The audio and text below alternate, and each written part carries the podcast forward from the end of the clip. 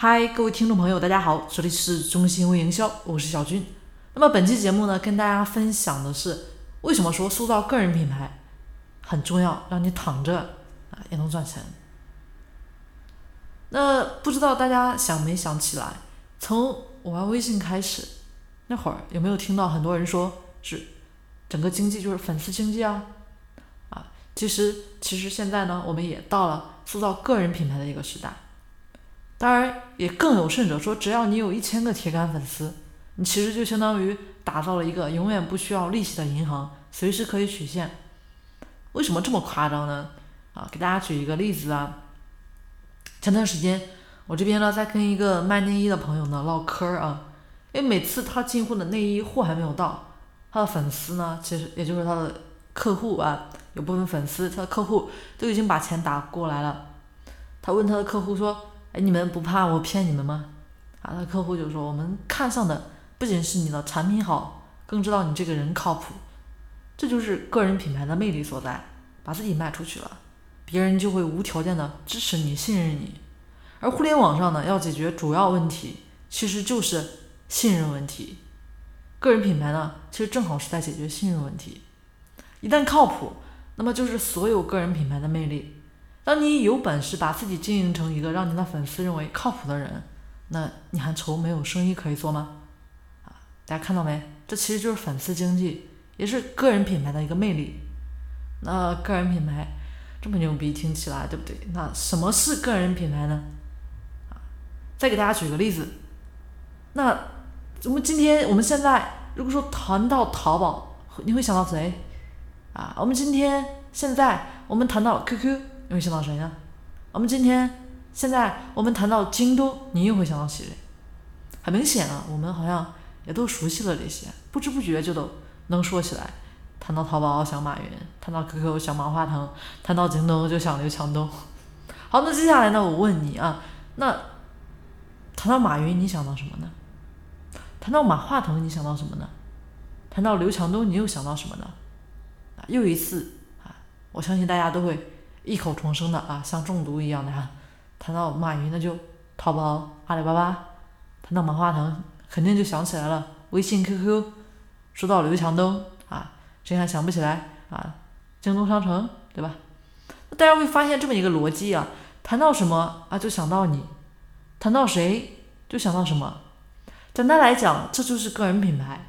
复杂点来说，首先是一个人，然后是一个品牌。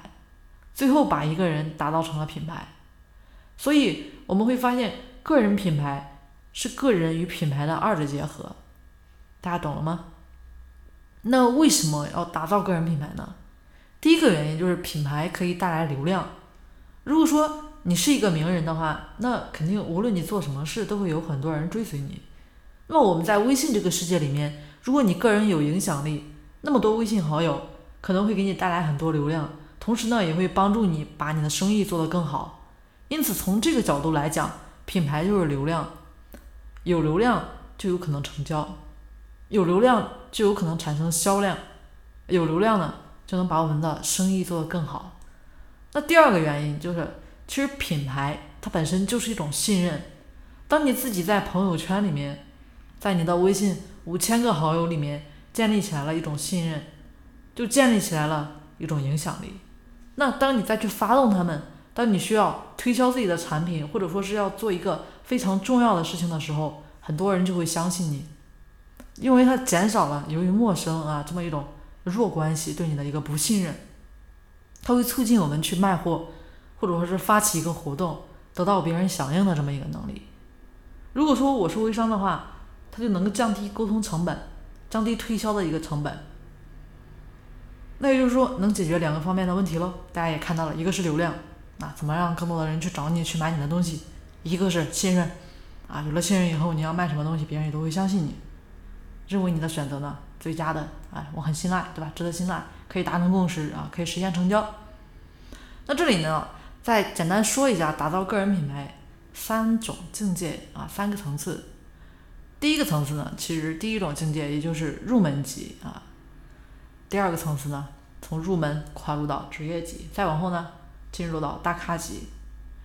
那说实话啊，实际上利用微信打造个人品牌，大部分人其实连入门级都没有做好。实际上，在入门级的基础之上，才可以做到职业级、大咖级。而有很多朋友呢，影响力很大，其实就可以打造成大咖级。那境界之外的境界呢？实际上呢，无论前面说的，无论如何塑造，最终都回到个人的能力问题上。如果说你个人能力没有达到，那再浮夸的包装呢，其实也只会让人一笑而过。最厉害的品牌塑造，是别人说你好，你才是真的好。别人的一句话，毕竟胜过你自辩三千，对不对？所以从现在起呢，努力的提升自己啊，毕竟在这个年代装逼是很累的啊。我们首先呢，要做一个真诚的自己。好，那么本期的分享呢，就先到这里，也欢迎大家持续的关注我们的节目。呃，当然，如果感觉对大家有帮助的话，也欢迎大家呢分享到大家的一个朋友圈里面。好，那么我们下期节目见喽。